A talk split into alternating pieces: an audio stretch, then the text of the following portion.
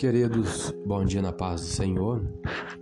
Palavra de Deus para o nosso dia de hoje, nesse penúltimo dia do ano, dia 30 de dezembro de 2021. Apocalipse capítulo 21. Todas as coisas são feitas novas. O novo céu e a nova terra. Versículo 1 diz: E vi um novo céu e uma nova terra, porque já o primeiro céu e a primeira terra passaram e o mar já não existe.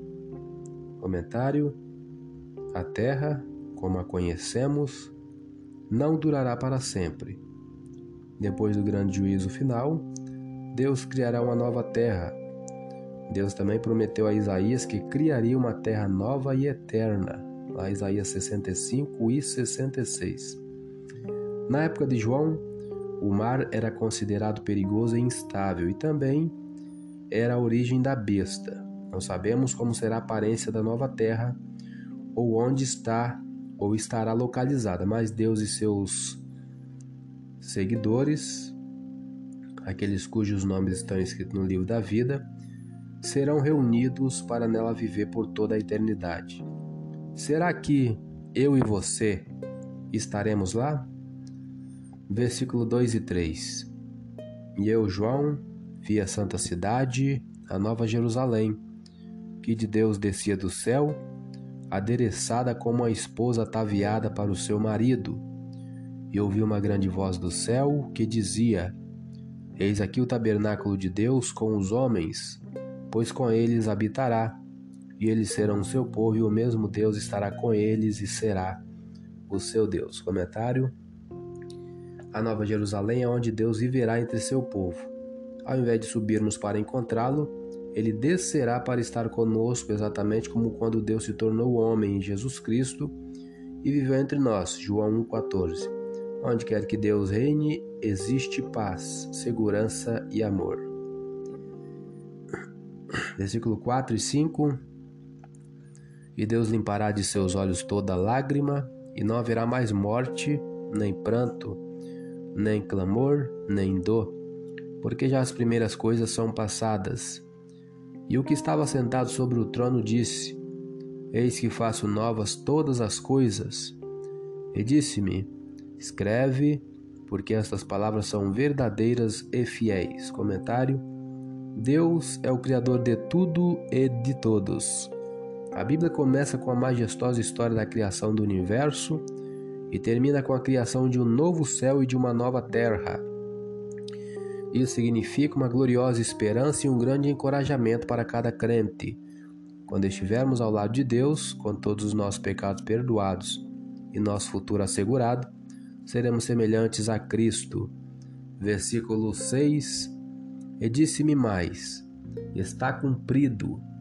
Eu sou o Alfa e o Ômega, o princípio e o fim. A quem quer que tiver sede, de graça lhe darei da fonte da água da vida. Comentário: exatamente como Deus terminou a obra da criação e Jesus terminou a obra da redenção, assim também a Trindade terminará todo o plano da salvação, convidando os redimidos à sua nova criação. Versículos 7 e 8: Quem vencer herdará todas as coisas, e eu serei seu Deus, e ele será meu filho. Mas quanto aos tímidos, e aos incrédulos, e aos abomináveis, e aos homicidas, e aos fornicadores, e aos feiticeiros, e aos idólatras, e a todos os mentirosos, a sua parte será no lago que arde com fogo e enxofre, o que é a segunda morte. Comentário: Os tímidos não são aqueles que são medrosos em sua fé, ou que às vezes duvidam ou questionam, mas aqueles que deixam de seguir a Deus não são suficientemente corajosos para se posicionar ao lado de Cristo, nem suficientemente humildes para aceitar sua autoridade sobre sua vida. Eles são colocados na mesma relação dos incrédulos, abomináveis, homicidas, fornicadores, feiticeiros, idólatras e mentirosos. As pessoas vitoriosas são aquelas que perseveram até o fim. Elas receberão as bênçãos que Deus prometeu Primeiro, comerão da árvore da vida. Segundo, escaparão do lago de fogo, a segunda morte. Terceiro, receberão um monte ou nome especial. Quarto, terão autoridade sobre as nações. Quinto, serão incluídas no livro da vida. Sexto, serão colunas no templo espiritual de Deus.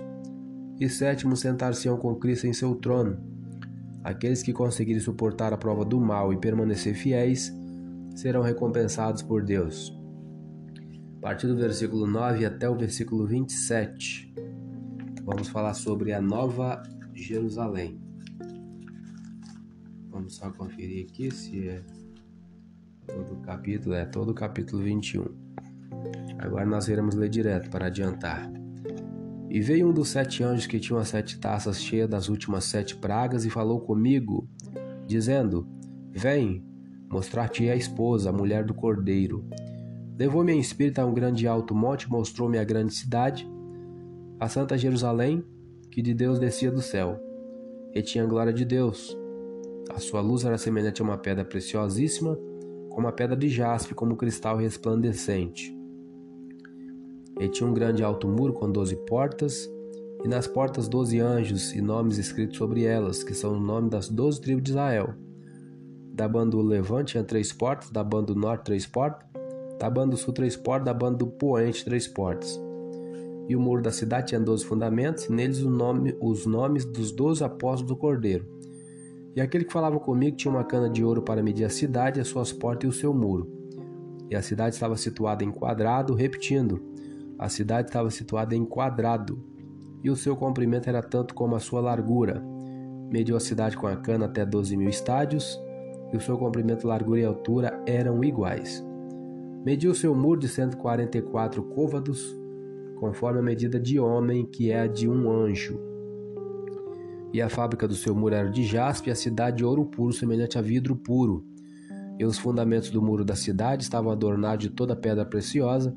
O primeiro fundamento era jaspe, o segundo safiro, o terceiro calcedônio, o quarto esmeralda. O quinto sardônica, o sexto sárdio, o sétimo crisólito, o oitavo berilo, o nono topázio, o décimo crisópraso, ou um décimo jacinto ou duodécimo ametista. E as doze portas eram doze pérolas, cada uma das portas era uma pérola, e a praça da cidade de ouro puro como vidro transparente. Nela não vi templo, porque o seu templo é o Senhor, Deus Todo-Poderoso e o Cordeiro. E a cidade não necessita de sol nem de lua para que nela resplandeça, porque a glória de Deus a tem alumiado, e o Cordeiro é a sua lâmpada. E as nações andarão à sua luz, e os reis da terra trarão para ela sua glória e honra e as suas portas não se fecharão de dia, porque ali não haverá noite. E a ela trarão a glória e honra das nações, e não entrará nela coisa alguma que contamine e cometa abominação e mentira, mas só os que estão inscritos no livro da vida do Cordeiro. Comentário para terminar. Nem todas as pessoas terão permissão para entrar na Nova Jerusalém, mas somente os que estão inscritos no livro da vida do Cordeiro, o livro da vida explicado nas notas sobre o capítulo 20. Não pense que você será admitido por causa de seus antepassados, personalidade ou bom comportamento. A vida eterna estará disponível a você somente pelo que Jesus, o Cordeiro de Deus, fez. Confie nele hoje para assegurar sua cidadania nesta nova criação. Eu sou Elias Rodrigues.